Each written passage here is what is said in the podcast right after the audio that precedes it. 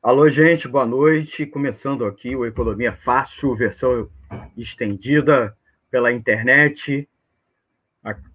Eu sou Almir César Filho e começa agora o Economia Fácil, edição de dia 23 de abril de 2020. Estamos aqui pela web rádio Censura Livre, www.clwebradio.com ou nos aplicativos de rádio online ou baixando o nosso aplicativo exclusivo lá na loja virtual de sistemas operacionais Android, né? O Play Store, você pode baixar e nos acompanhar. Estamos aqui transmitindo, espero que vocês estejam conseguindo nos acompanhar. Espero que esteja sendo transmitido. Tudo bem? Sou Almir César Filho, não estou no estúdio da Web Rádio Censura Livre, estou aqui na minha residência, transmitindo para a Web Rádio, Antônio de Padua Figueiredo, como sempre, operando lá os equipamentos e tentando reencaminhar para toda a internet, para todos os nossos amigos e amigas que nos acompanham. A edição de hoje, nós vamos falar do Pro Brasil, o plano para reativar a economia após a pandemia, né? Ou Será que é mais um fracasso neoliberal do governo Jair Bolsonaro na tentativa de reativar a economia? Nós vamos conversar hoje. Você, ouvinte, internauta, que estiver nos acompanhando pela internet, pode deixar um comentário nas nossas redes sociais, não só na página do Facebook da Web Rádio Censura Livre, que nós estamos fazendo essa live, como também qualquer comentáriozinho ou eu, o Antônio, vai estar aqui é, retransmitindo e comentando ao vivo. Nós também temos o nosso número de WhatsApp, né? o 21 998 33 6490. Vou repetir: 998 33 6490. Esse é o WhatsApp aqui da Web Rádio Censura Livre. Nós temos também nosso e-mail, o e-mail do programa, que é o economiafácil@gmail.com. economiafácil@gmail.com, tá bom? Nós vamos tentar aqui entrevistar um amigo do programa, um amigo da emissora, que é o Flauzino Antunes Neto, direto de Brasília, ele que é presidente do Sindicato dos Economistas do Distrito Federal. A gente agora à tarde testou, deu tudo certinho, mas agora, antes de começar, deu um pipoco no sistema. Eu estou testando aqui um sistema novo para fazer a live. E aí que vocês sabem, como sempre, né? Tecnologia é aquela coisa. Você testa, testa, testa, e na hora do vamos ver, deu ruim. Não sei como, é, mas aconteceu. Eu estou ainda tentando contactar aqui o Flauzino. O Flauzino está na tá no WhatsApp, eu, mas não está conseguindo entrar aqui na live, né? Aí é um problema, me parece, lá com ele, porque eu já testei aqui de duas, duas formas, testamos mais cedo, mas a gente não sabe. Se for o caso, eu tento botar aqui um, um WhatsApp né, uma chamada de WhatsApp para conversar com ele. É, ele que está lá no Planalto Central, é, com as últimas notícias, né, direto lá no contato com a política econômica. Né? Ele, inclusive, trabalha no governo federal, ele é servidor público federal, ele pode nos ajudar a conversar sobre esse, esse programa, esse plano do governo, que foi anunciado ontem, ontem, quarta-feira, dia 22 de abril, é, que é o Pró-Brasil.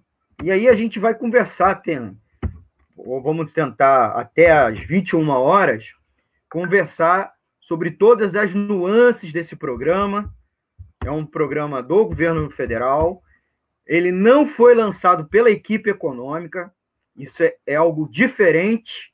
É, foi anunciado e foi modelado pela Casa Civil da Presidência da República no comando general Braga Neto. E ontem nós vimos, mais do que não ter sido é, desenvolvido, elaborado no Ministério da Economia, é, e sim pela Casa Civil, mais do que ter sido elaborado fora do Ministério da Economia. Parece que o Ministério da Economia já começou a fazer oposição a esse plano. É, e já anunciou medidas outras, divergentes, inclusive, do Plano Pro Brasil. Então, nós vamos tentar conversar isso aqui também hoje, para você, meu amigo, para você, minha amiga, ouvinte da Web Rádio Censura Livre. Tá bom? Vou repetir o nosso WhatsApp, caso vocês queiram mandar mensagem, mas eu queria pedir é, para vocês darem um like, você que estiver nos assistindo pela live do Facebook, ou também pelo canal do YouTube. O canal do YouTube, esse vídeo vai subir depois, só quando a gente encerrar aqui a transmissão ao vivo, tá? Depois que encerrada a transmissão ao vivo, a gente sobe e você pode ir lá correr, assistir esse programa como os próximos também, tá bom? É, o, esse programa e os próximos do Economia é Fácil, inclusive a versão reduzida, é, que tem 15, 20, 25 minutos e vai ao ar.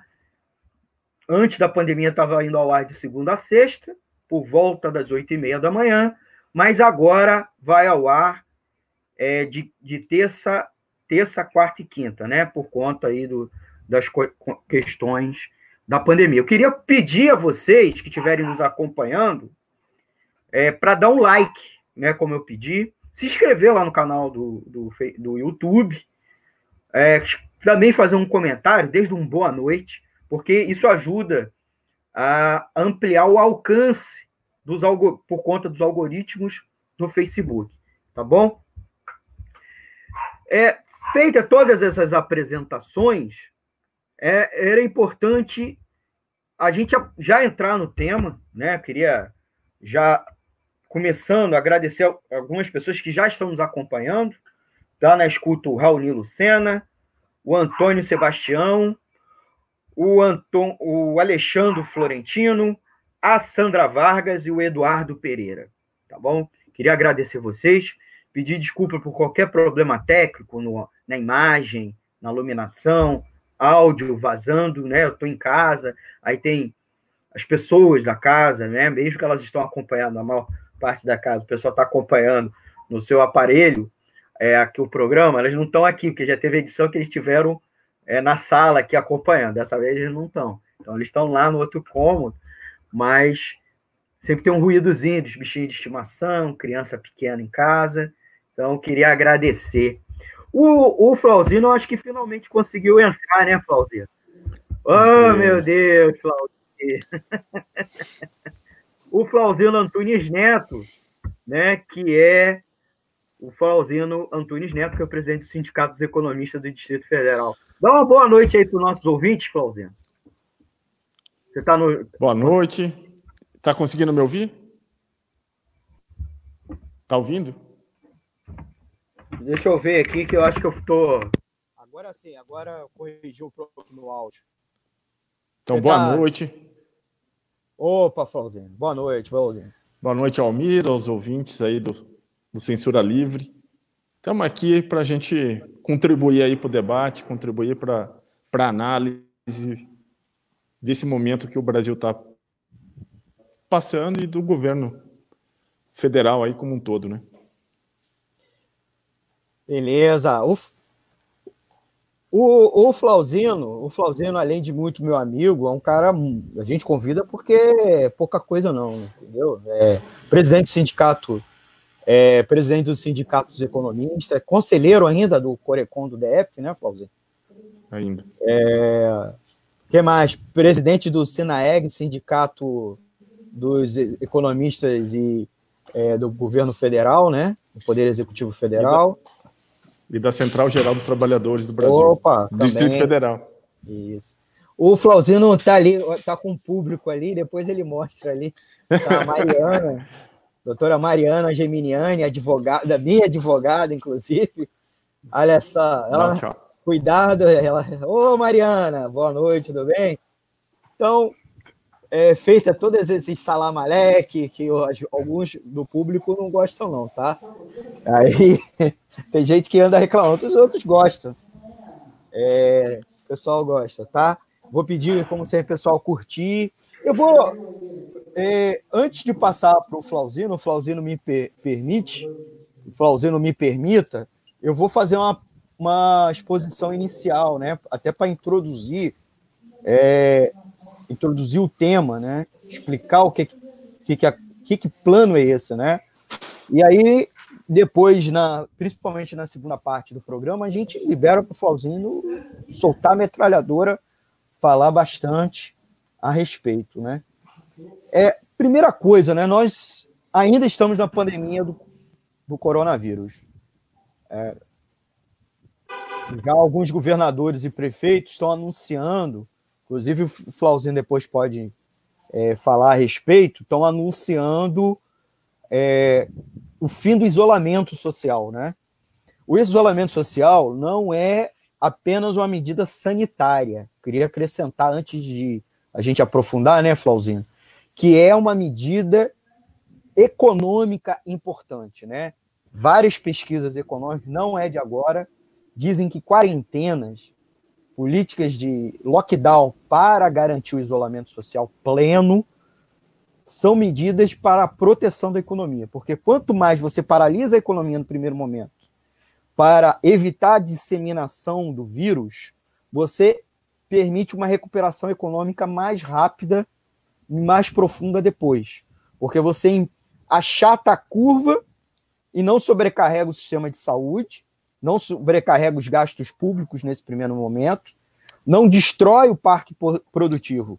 E um dos principais instrumentos do parque produtivo, que são as pessoas, né, pessoas vivas e saudáveis, e também depois impede segundas e terceiras ondas de contaminação. Então, eu queria registrar isso, tá?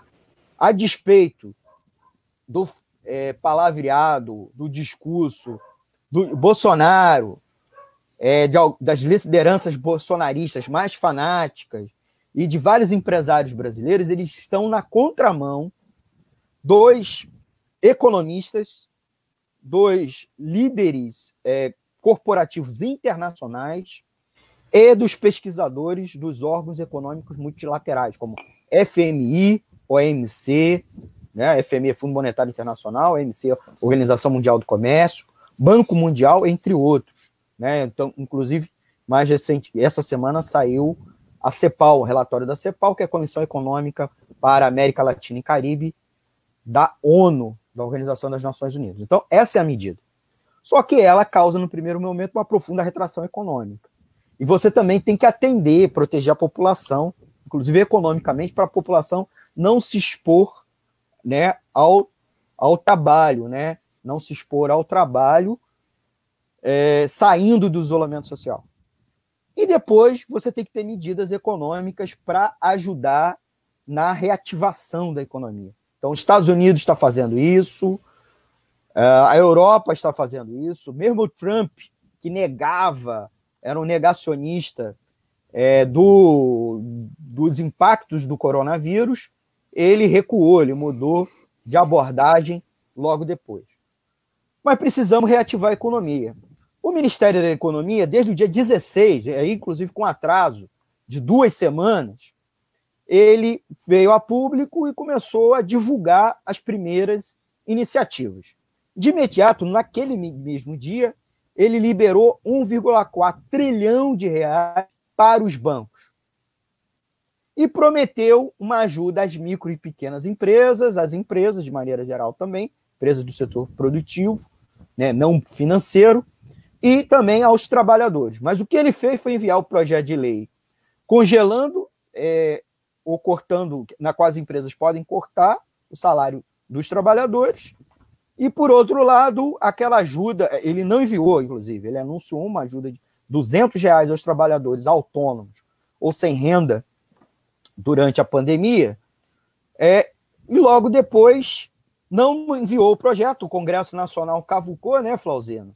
Cavucou esse projeto, é, foi cavucado é, pelos próprios deputados, votou-se em, em, tempo relâmpago a Câmara e o Senado, mas o governo demorou para sancionar e depois, depois para regulamentar e está demorando mais ainda para pagar. É, depois a Caixa Econômica está lá embolada para os pagamentos, a avaliação, e também agora anunciou, há uns dias atrás, uma, um empréstimo super barato de taxas de juros para padrão brasileiro, barato, né? Para as micro e pequenas empresas. Mas, fora disso, nada, nada. Tem lá a medida para congelar o salário, cortar os. É, desculpa, nem congelar, na qual as empresas podem suspender o salário dos seus funcionários, e aí eles teriam que pegar dinheiro do seguro-desemprego ou outra ajuda federal, mas não tem mais nada. Isso é a postura da equipe econômica. Além disso, a equipe econômica negociou com os estados uma ajuda para os estados e municípios, um repasse de dinheiro extra, porque os estados estão sem grana, né? Os estados estão totalmente sem grana. Só que ele alegava que poderia, a equipe econômica, violar as leis, é, as leis fiscais do país, mesmo com o decreto de calamidade pública, que permitiria aumento do, super, da, do déficit público, né, de respeito à, à, regra de ouro, coisas que nós já tratamos aqui na Economia Fácil em outras edições, então não vou repetir. Mas aí o governo não disse que não estava satisfeito, queria uma, um projeto de emenda constitucional para criar um orçamento paralelo, na qual acabou sendo apelidado de PEC do orçamento de guerra, porque o Brasil estaria num, numa guerra né, para enfrentar o coronavírus, e precisaria de um outro orçamento. Só que essa tramitação está lá esbarrando, no, é, porque o governo quer botar certas coisas, o Congresso diz que não vai aceitar, porque no projeto, na versão defendida pelo governo, aumenta o custo depois dos estados é, com dívida pública. O governo não pretende emitir crédito para si depois repassar esse dinheiro para os estados, nem emitir moeda Ainda mais no, que, o que poderia fazer no momento que nós estamos discutindo, inclusive, deflação, né? É, os ativos estão em deflação e possivelmente as mercadorias de consumo final, né? Quando eu falo ativo, é o valor das empresas, o valor das commodities, etc. Depois a gente explica mais um pouco. E aí, o governo falou que o que mais poderia ajudar é fazer reforma, as reformas, é continuar o Congresso, continuar votando as reformas. Nem a imprensa que defende o governo, o discurso neoliberal, topa esse tipo de coisa. E aí começou a pressionar o governo, e o que, que saiu? Um discurso que o governo iria apresentar um plano Marshall. Um plano Marshall, né? Que, que é isso? Plano Marshall, né? É... E dias depois de falar recorrentemente plano Marshall, um plano Marshall, para reativar a economia, é, pelo menos reativar os investimentos na economia, o governo ontem lançou, né, o ministro-chefe da Casa Civil, Braga Neto, anunciou ontem, dia 22 de abril, quarta-feira, um programa, um novo programa de investimento do governo federal, batizado de Pró-Brasil. Pró-Brasil, né? Esse é o nome daquelas, daquelas coisas genéricas, né? Que não diz nada com nada. Né? Que, inclusive, se você for fizer oposição a essa proposta, o cara vai te dizer que você é contra o Brasil. Porque. E outra coisa, é, uma, é, é típico do bolsonarismo, assim, uma coisa, é um patriotismo vazio, né? é, inclusive americanizado, né? Depois a gente até conversa com isso, Flauzino, que é um nacionalista, bem mais do que eu, pode falar com mais propriedade, com mais profundidade. Mas é um discurso patri uma patriotada, né? Porque pró-Brasil, o que, que tem de elemento de investimento econômico nisso, né? E aí ele lançou esse projeto, esse, pro, esse programa. O objetivo, segundo o ministro Braga Neto, a Casa Civil, é gerar emprego e recuperar a infraestrutura do país, quer dizer, reativar a economia pelo investimento em infraestrutura, em resposta aos impactos econômicos trazidos pela pandemia do novo coronavírus. Beleza? Curiosamente, o ministro da Economia, Paulo Guedes, embora tenha participado da reunião de manhã, né, e das discussões, quem liderou a discussão do programa, desse plano, não foi Paulo Guedes, ministro da Economia, o posto Ipiranga do Bolsonaro, mas sim, mas sim, o Braga Neto, ministro-chefe da Casa Civil. A equipe econômica, inclusive, foi para a imprensa com um discurso refratário ao, ao, plano, na qual a mensagem de. É, é, melhor colocando, o discurso da equipe econômica é que eles são refratários a emitir uma mensagem aos atores econômicos de que o uso de recursos públicos são necessários para fazer alavancar a economia.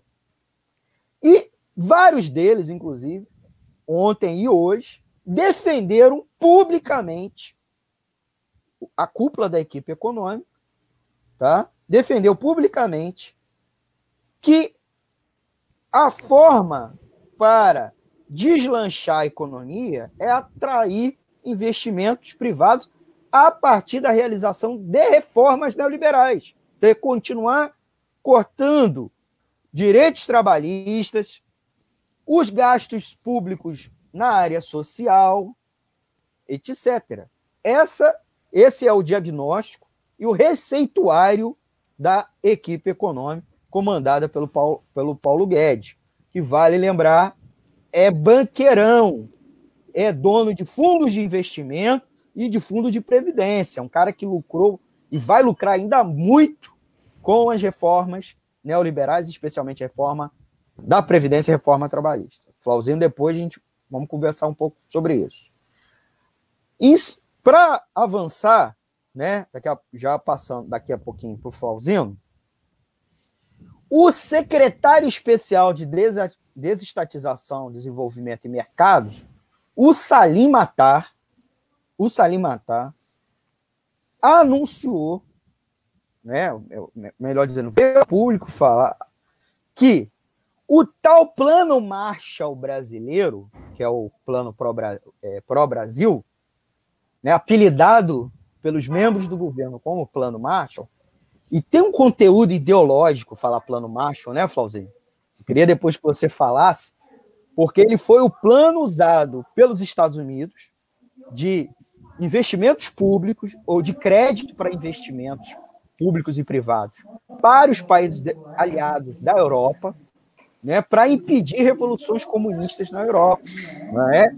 Então tem um discurso é, implícito anti-esquerdista e assim o governo poderia até falar: nós vamos fazer um, um New Deal, que é o plano econômico né, do presidente é, é, antes do, do, do plano macho, que tentava recuperar a economia dos Estados Unidos por conta da Grande Depressão. Né? Mas não, o governo escolheu o nome Plano Marshall. Tá?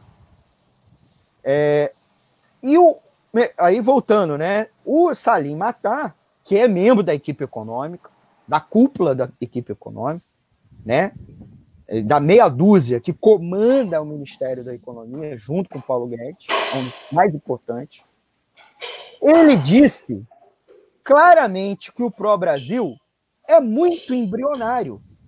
Putz, né? e é verdade, porque o, o, o programa Pró-Brasil em nenhum momento definiu metas custos e cronograma. O que ele passou a ser foi o quê? Reciclar o antigo programa de parcerias públicas e privadas, né? Que o, que o governo já tinha, especialmente o governo lá no governo Dilma, depois no governo Temer reciclou com aquele é, projeto piloto de parceria pública e privada, né? É, Enquanto o governo, enquanto a equipe econômica fala claramente que a recuperação tem que ser via investimentos privados.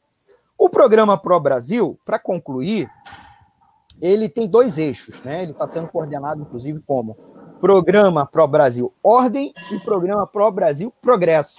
Ordem e Progresso. Olha só que bonitinho. Mais, mais uma vez, né, aquela narrativa é, patriotada né, do governo.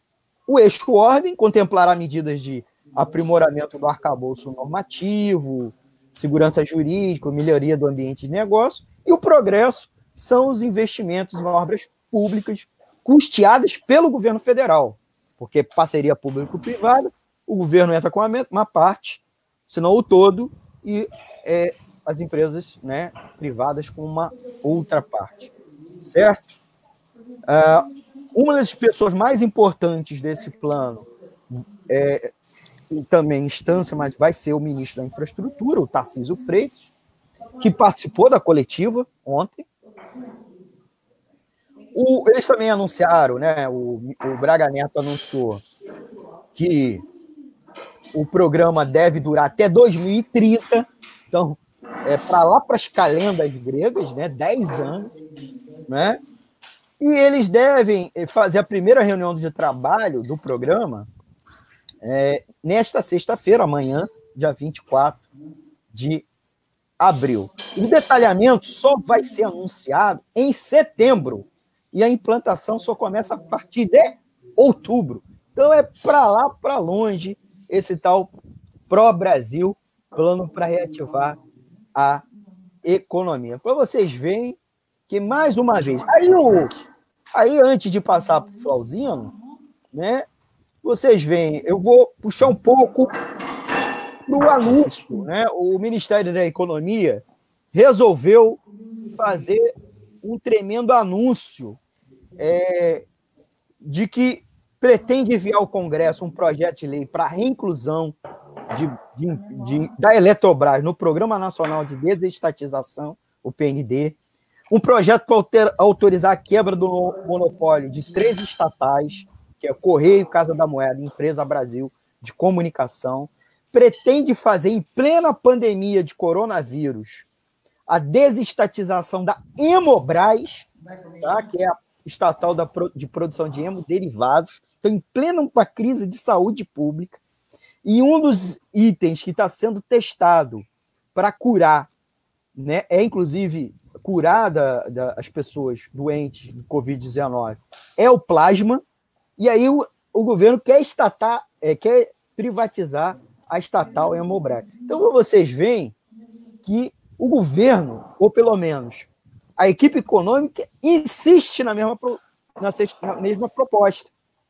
Ele, inclusive, vai utilizar o Pro Brasil para puxar a sardinha para privatização. Quer dizer, mais uma abordagem neoliberal para tentar recuperar o, a economia brasileira. Então, é, esse, é nisso, é, cada vez mais, que o governo insiste na mesma abordagem. Quer dizer, reciclando planos da era Dilma Temer, né? inclusive provavelmente piorado, versões pioradas do que já era ruim, né? Como também o que já era ruim também é no final do governo Dilma, que foi várias medidas neoliberais, vale lembrar que não começou com Temer, e radicalizadas agora com Bolsonaro e Paulo Guedes. Com uma situação esdrúxula, né? Agora nós temos duas partes do governo conduzindo planos econômicos. É uma daquelas doideiras do governo Bolsonaro. Flauzino, meu amigo, Flauzino, meu amigo que está conosco aqui. Né? É, vou passar para o Flauzino. Eu queria agradecer aí os nossos amigos pela audiência. É, tem várias pessoas aí nos acompanhando. Eu queria, inclusive, saudar a, Sa, a, a um, Sad Bia, Bia, Bianchin, o Fábio Gulim, a Márcia Silveira da Silva, de Goiás, o Leandro Carneiro, o Antônio Carlos Lamotte e o Gabriel Torquato, Torquato Silveira. Torquato? Ah, o Gabriel, nosso amigo. Gabriel. E tantos outros que estão aí nos acompanhando pela web rádio Censura Livre. Muita gente entrando e saindo, né? A audiência de rádio é muito rotativa. Esse vídeo aqui vai estar salvo na página é, da Web Rádio Censura Livre no Facebook, tá? E depois a gente vai subir para o YouTube. Flauzino, meu amigo, é com você passar um pouquinho para você falar. Né? Queria começar, Flauzino, com a primeira coisa. É. O Paulo Guedes disse que a economia estava bombando antes do coronavírus e antes da adoção do isolamento social. Isso era verdade, meu amigo Flauzino? Almir, meu querido, é o seguinte: é, fechamos o ano de com quase 12 milhões de desempregados, aqueles que são catalogados, né? aqueles que são é, registrados, fora aqueles de subemprego, aqueles que estão fazendo bico, aqueles que estão em aplicativo e tudo mais, que estão mais precarizados. A gente estava com 12 milhões de desempregados. Era um sinal claro Bolsonaro e Guedes já estava fazendo água, né? Tá fazendo entrando água no navio por baixo, né? Levando o Brasil o buraco. Isso tudo, né? Numa onda neoliberal que veio é, privatizando tudo, comprando essas empresas nacionais, retirando direito dos trabalhadores e, e é, diminuindo o investimento público na área social e tudo mais. Então isso gerou um uma queda na economia muito grande, já era uma, um pibinho, né? com desemprego alto. E toda aquela pataquada de carteira verde e amarelo, de reforma trabalhista, da Previdência, que ia gerar emprego escambau, não aconteceu. Então a economia já estava no buraco.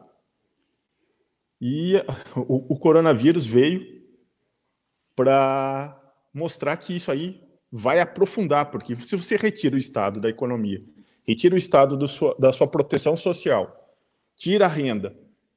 E o que, que vai acontecer? Se já tem um SUS que já não está dando conta, a gente vai criar um, um, problema muito maior. Somado também com outras políticas públicas que foram retiradas, como o papel da Conab como regularização de, de alimentos, de compra de alimentos, de buscar alimento no campo. Na agricultura familiar está gerando um caos ainda maior que pode acarretar nos próximos meses falta de abastecimento de alimento para todos nós. Então, é um sinal claro que a política neoliberal implementada no Brasil vai sucumbir. Né? Quem não enxergar isso né, vai ficar para trás do novo momento da história econômica mundial. E, e esse plano Marshall, né, que nada mais é, é de um símbolo americano de dominação pós-segunda guerra, um investimento que eles colocam como símbolo, como capacho né, dos Estados Unidos, o governo federal, achando que isso vai retomar a economia. Então a gente vê um cenário muito ruim, porque qual é o grande grande mote desse governo federal com o Guedes na frente? É antecipar a receita orçamentária para o setor financeiro, é liberar é, ondas trilionárias para os bancos e achando que isso vai fomentar a economia em forma de crédito. O micro e pequeno empresário, o pequeno agricultor que gera emprego nesse país já está enforcado, já está com, com falta de demanda, já está com as contas contra, comprometidas e querem dar mais crédito com juros futuros, isso é, é pedir um enforcamento daqui para frente, né? Então, é, é um símbolo muito claro de que essa essa essa essa pataquada do, do governo federal, né, ainda mais somado com as políticas estrangeiras, exteriores, né, pelo Itamaraty, pelo pelo presidente da comissão parlamentar exterior, que é o Eduardo Bolsonaro, brigando com China, falando com comunavírus, essas coisas todas, é subestimar muito a, a potência que poderia ser a saída do, do Brasil numa crise e vender para o exterior alguma, algum produto. Bom, somado tudo isso, a gente vê um governo que está querendo se isolar dessa crise econômica, falar que, olha, eu não tenho nada a ver com isso. quem que está pedindo isolamento, quem que está pedindo para ficar em casa, que está gerando a crise. São os comunistas, a oposição, que querem me derrubar. E eu quero que vocês voltem a trabalhar, eu quero que vocês tenham emprego, eu estou preocupado com, a economia e o escambau. Porque vai cair o PIB, pra, a projeção é de 6%. Não tem governo que sustente no poder com uma queda de 6% do PIB num ano só.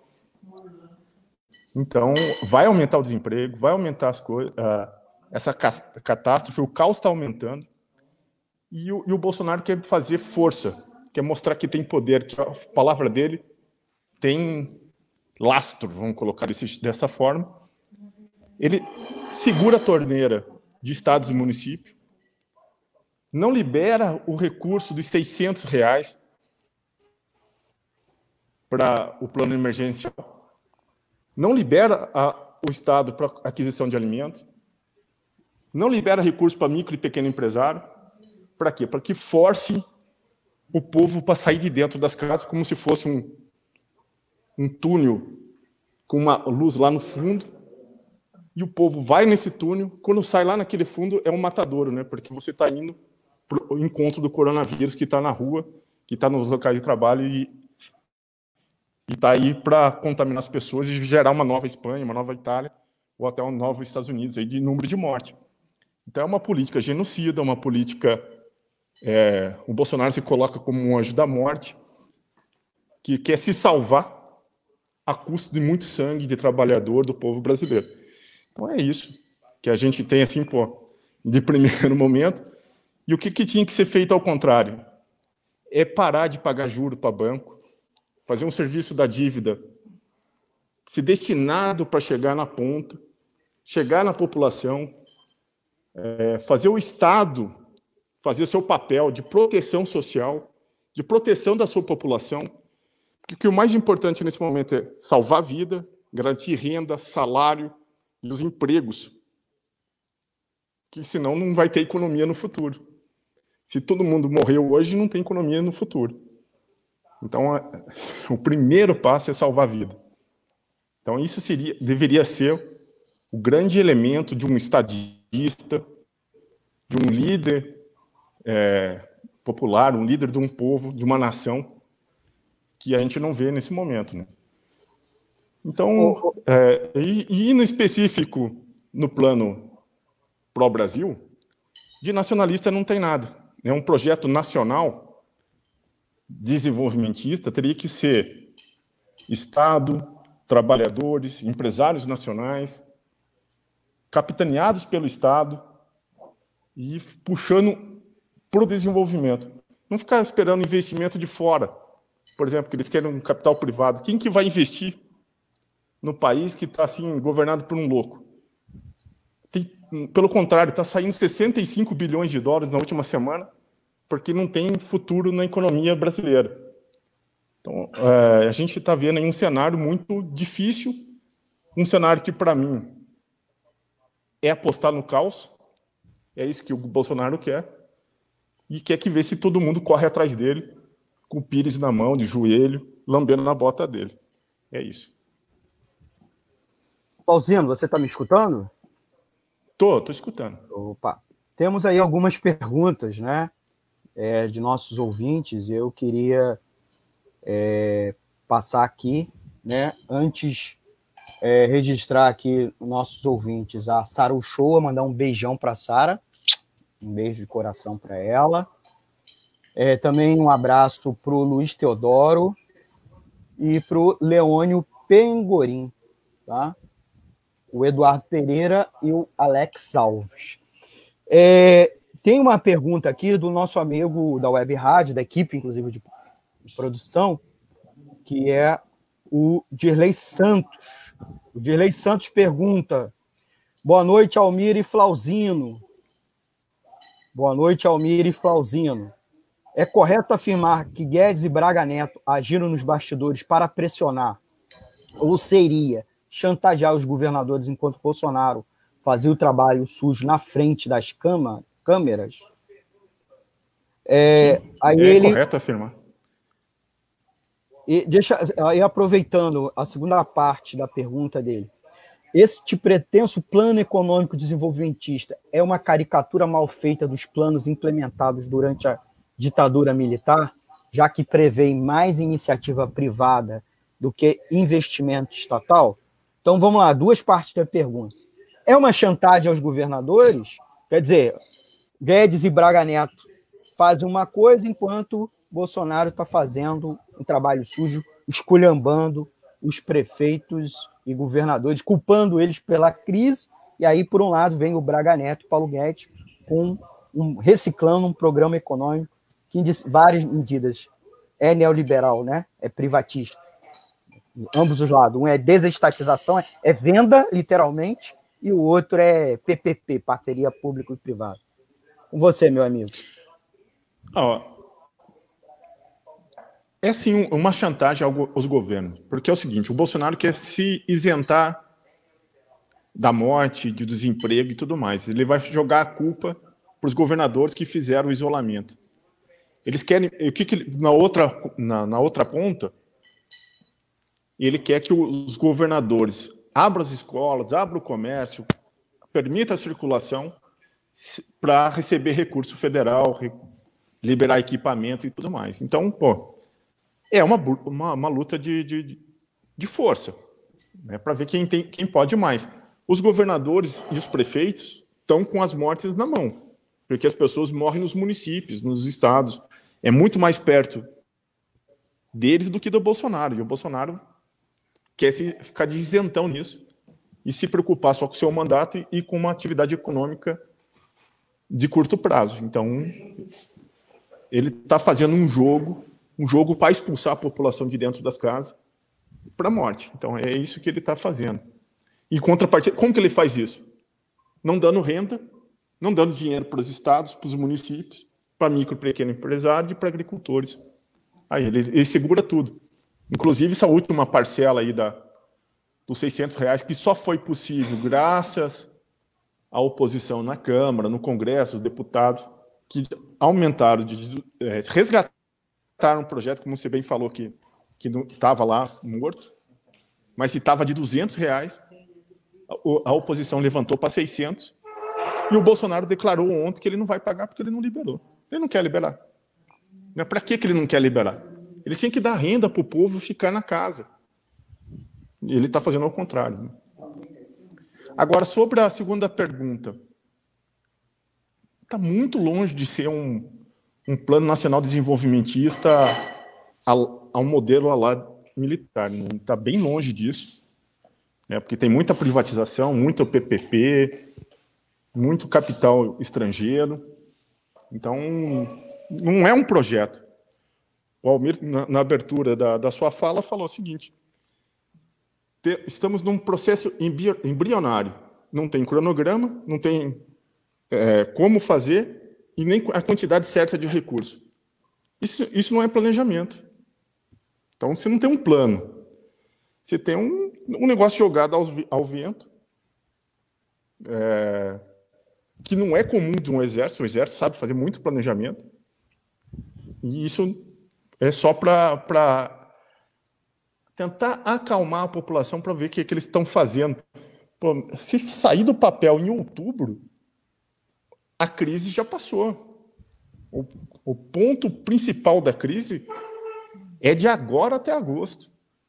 Pô, fazer alguma coisa depois é uma reação muito tarde, lenta, ineficiente e desnecessária, pô.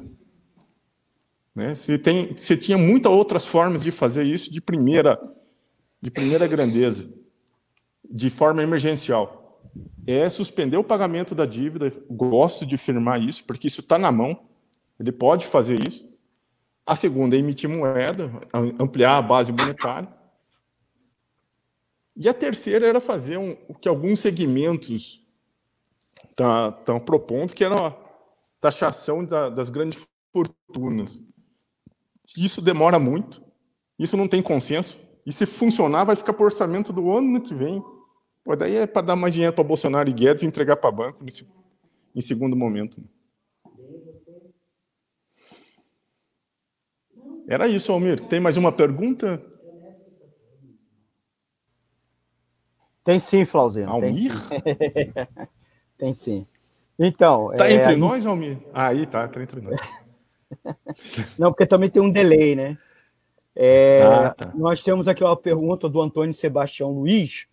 O plano pró-Brasil é semelhante ao PAC da Dilma? O que você pensa? Está um pouco Bem, mais primeiro, próximo do PAC da Dilma. O que que tem, o que que é parecido? Não, vamos começar. O que é diferente do PAC, tanto do PAC 1 e do PAC 2, sendo o PAC 1 foi no governo de Lula e o PAC 2 começou no segundo mandato, então, né? E avançou ao governo Dilma, né? Você quer Não. pensar um pouquinho? Só um minutinho, então. Aí eu é vou, é seguinte, vou saudar pô, aniversário. Tem um aniversariante do dia, um amigo aqui, que é o Laércio Silva, nosso ouvinte, e também outros ouvintes nos acompanhando, que é o Noel Liz da Silva e o Cristiano Bur, é, Cristiano Bumark, Bumark, desculpe. Pauzinho. É, é, bem mais próximo do PAC 1 e 2, né? Mais do PAC 2 do que 1, porque no, o, o PAC 2 né, tinha mais questão de privatização de aeroportos, usando recurso é, expansão de, de linhas de ônibus, de infraestrutura para a Copa, aquela coisa toda. Né?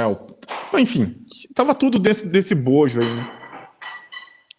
Eu acho que é mais próximo disso do que do projeto, é, o PND dos militares, por exemplo.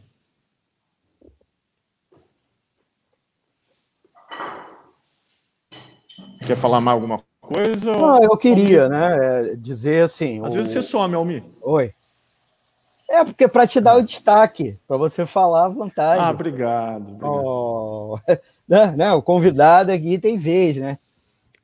É, aproveitando e agradecendo ao Antônio de Pado Figueiredo, que está ajudando é, na, na, transmissão, reencaminhando aí para os outros veículos, né? Porque aí eu só consigo administrar a live do Facebook, tá bom? Diretamente. O Antônio que está é encaminhando. Eu vejo site. que. É, eu vejo a, a, notificações aqui. É ele que está mandando no seu nome? Ou é você mesmo? Não, algumas. A maior parte é no, no WhatsApp.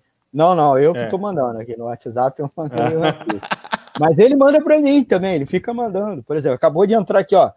Quem está nos acompanhando, o João Fanara, outro ouvinte. É, aproveitar e convidar os ouvintes para terminar, terminando o programa, seguir ouvindo a programação da Web Rádio Censura Livre no www.clwebradio.com ou em qualquer em aplicativo de rádio online, tem lá principalmente o nosso parceiro, que é o Radiosnet, então baixe o aplicativo Radiosnet, ou baixe o nosso exclusivo lá na Play Store. Vocês podem baixar o um aplicativo, que é inclusive interativo, não é? Porque não basta, você não, não apenas nos ouve, mas vai interagir com a gente, tá bom? Então vai lá, corre para a Play Store e baixa é, nosso aplicativo. Tem mais Fala. uma coisa que eu queria comentar, se Por você favor. me permite, meu anfitrião. claro, meu amigo. Fala. É o seguinte, você na, na, abertura você falou sobre a curva da Covid, né? Que é, o porquê de ficar em casa, por que ficar em isolamento, para não, né, não saturar e chegar no limite máximo de, de leitos, de UTI, de respirador, tudo. Pois é, isso é importantíssimo, é vital, é essencial. Mas o Estado tinha que estar fazendo a parte dele, né? Fazendo o quê? Ampliando é, a capacidade de leitos, hospitais de campanha, contratando mais médico, enfermeiros, fisioterapeutas, equipamentos, é, tudo para que quanto não se alastrasse, enquanto não se alastra a, a doença, a gente aumentasse a capacidade instalada disso, uh, da, do suporte. E a gente vê que isso está difícil de acontecer. Né? né? O, Bolsonaro é, ele retém os equipamentos nos portos, eles não está deixando distribuir né, dos respiradores, salvo algumas exceções lá do Flávio Dino no Maranhão. Mas poderia uh, o Brasil poderia estar tá desenvolvendo um equipamento próprio, nacional, é, com as faculdades, universidades públicas que a gente tem. É, a Fiocruz, a USP poderiam fazer é, os, os testes. Nós temos capacidade intelectual, científica, tecnológica para fazer, mas a gente não. O que está faltando? Está faltando vontade, fazendo, faltando uma política nacional de combate a isso. A gente podia usar isso aí também para as empresas as industriais do Brasil fazer os equipamentos, né? Em vez de ficar dependendo de importação da China, enfim, a gente teria que ter um, uma, uma, uma, condição própria de tratar a doença como, como se deveria. Né? A gente não está conseguindo nem fazer uma produção de máscara a contento. Né? Tá, a gente está fazendo é um, um apanhado. Né? Estou vendo algumas prefeituras pedindo para quem está desempregado e sabe costurar fazer as máscaras, depois vai pagar, enfim, essas coisas todas, meio que no improviso, né? Eu acho que o Brasil está sendo mais é, dirigido por governadores e prefeitos do que pelo presidente da República nesse momento, que eu vejo que ele está acabando é, se isolando, ele está ficando um pouco mais afastado das direções mais assertivas. Né? Tanto que mandou o Mandetta embora, está sendo ameaçado aí pelo Moro de sair ou não. O Centrão está colocando ele de refém. Às vezes eu acho que é o próprio Centrão que pediu a cabeça do Moro para tirar o, o, comandante da PF da Lava Jato, né? para poder apoiar o, o Bolsonaro, para o Valdemar Costa Neto, o Jefferson, volte aí para o comando do governo, sem ter o Lava Jato ali no, no calcanhar, né? no, ou na tornozeleira. Né? Então eles estavam pressionando isso daí, enfim. Se, se o Bolsonaro não ceder para o Centrão, o Rodrigo Maia pode atropelar ele em alguns pedidos de, de impeachment. Ah, eu tô, tô, outra coisa, não sei se a gente pode fazer uns convites já, né? Dia 1 de maio, a gente vai fazer um, um ato é, unificado das centrais por videoconferência. Eu gostaria que os ouvintes pudessem participar também.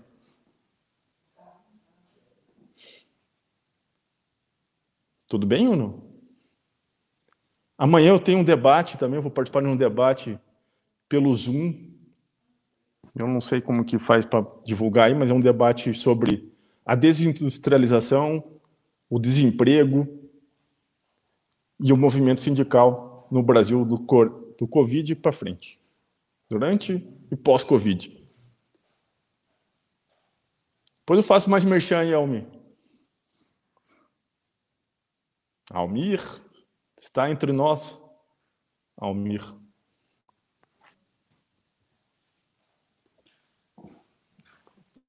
Alô.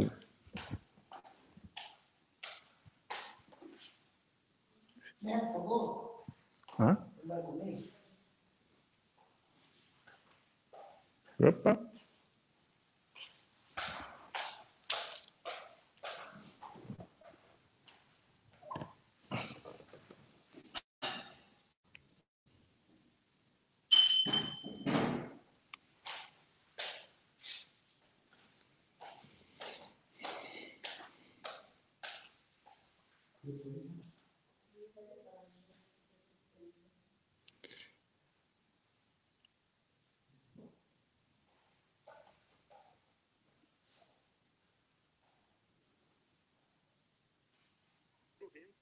Ah, eu tô, tô ao vivo.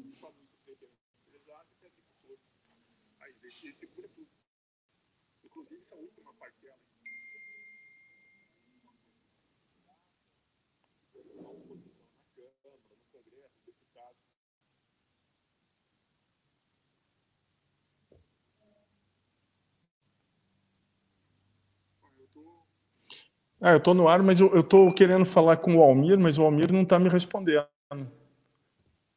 Ah, vou seguir falando. Então, é... agora vai ser meio que de improviso, sem meio que eu estava pensando.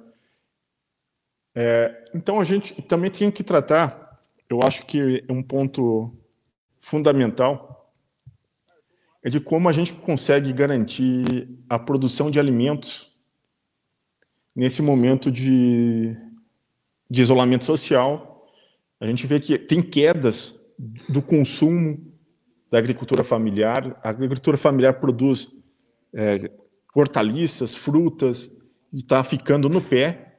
Né? Então, a gente está com uma preocupação muito grande nisso, porque são esses cinturões verdes da agricultura familiar dos grandes centros urbanos que abastecem as cidades e a gente está com uma preocupação que as políticas públicas que foram desmanteladas ou desidratadas de forma orçamentária durante o ano de 2019 precisam ser retomadas, como o PAA, que é o Programa de Aquisição de Alimentos, é, o PNAE, que é compras públicas para merenda escolar, e a gente está, assim, pedindo e, pressionando o governo para que a gente consiga injetar mais recursos.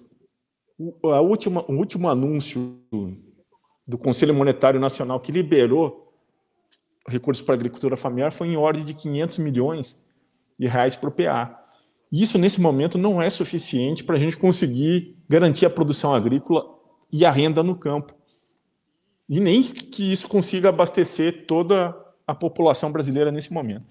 Então, a gente tem essa preocupação de um plano emergencial também para a agricultura. Né? Então, a gente precisa defender isso nesse momento.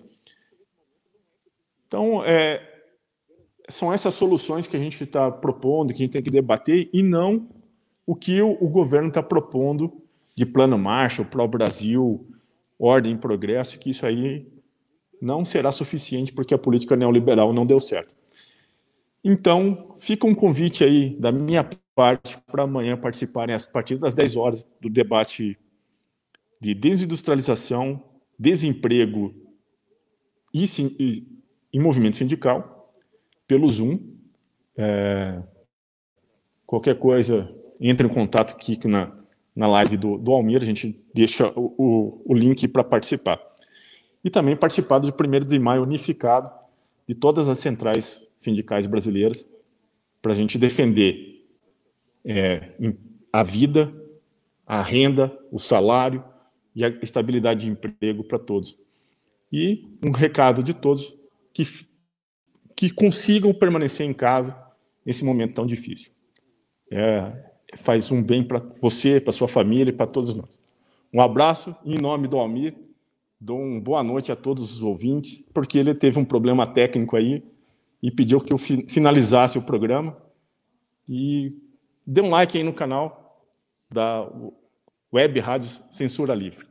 Um abração, até uma próxima.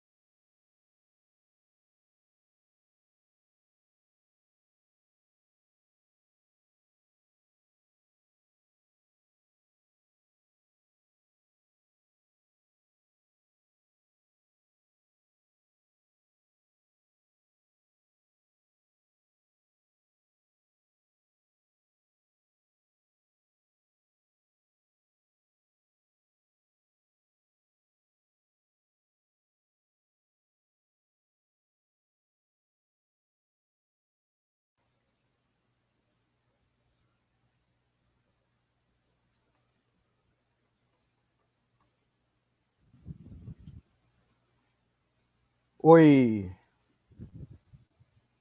Não sei se a gente ainda está ao, vivo. Aí eu vou encerrar o programa. Desculpe, aí tivemos, eu tive um problema no meu. Tive um problema no programa, não sei se vocês estão ouvindo. E aí eu vou encerrar.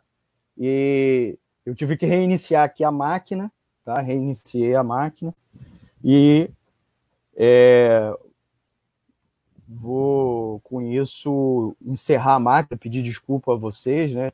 Vocês sabem que internet e tecnologia tem dessas coisas, né?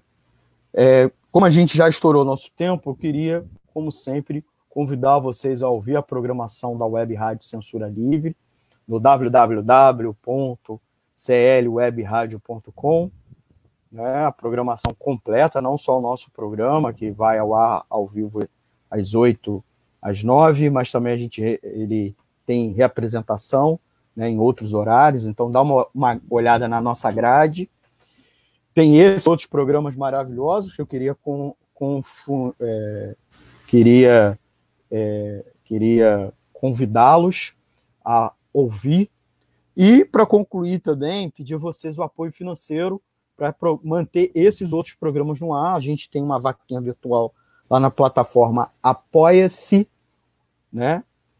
É, basta lá no Apoia-se é, vocês clicarem barra apoia-se barra CL Web Rádio, apoia-se, né? Tá aqui embaixo para vocês darem uma olhada, ou fazerem um depósito no Banco Bradesco, na agência 6.666, conta corrente 5.602-2, o nosso CNPJ é o 32 954 696 barra 001 traço 81, tá bom? Então, agradecer vocês é, pela audiência da Web Rádio Censura Livre. Desculpe aí nossos eventuais problemas técnicos, né? É, agradecer o Flauzino Antunes Neto é, por ter nos abrilhantado aqui com a participação dele ao vivo. É, agradecer ao Antônio de Pádua Figueiredo, que estava aí nos, nos, no estúdio nos ajudando, inclusive se expondo, né, se expondo, saindo de casa, indo até o estúdio. Agradecer a ele, pedir desculpa é, pelos problemas técnicos, é, que são, foram mais daqui, né? E você, vocês ouvintes, convidamos vocês a acompanhar a Web Rádio Censura Livre. Esse programa vai estar salvo na nossa página, então quem perdeu algum trecho pode voltar, como também vocês depois podem aproveitar o programa, curtir, assisti-lo lá no nosso canal do YouTube, tá beleza? Muito obrigado e até o próximo programa. Web Rádio Censura Livre, a voz da classe trabalhadores. Estamos encerrando aqui os últimas saudações aos nossos últimos ouvintes. Vi aqui né, o, o Ademar, salve Almir, valeu Ademar. É, agradecer também o Orlando Antunes, né, que mandou aqui um recado. Estamos aí atenta, atentos à programação da Web Rádio Censura Livre. E o Alex, João Alex, forte abraço e boa noite. Valeu, gente. Obrigadão. Web Rádio Censura Livre. Essa aí foi a edição do nosso programa Economia Fácil do dia 23 de abril de 2020. Tchau, tchau, gente.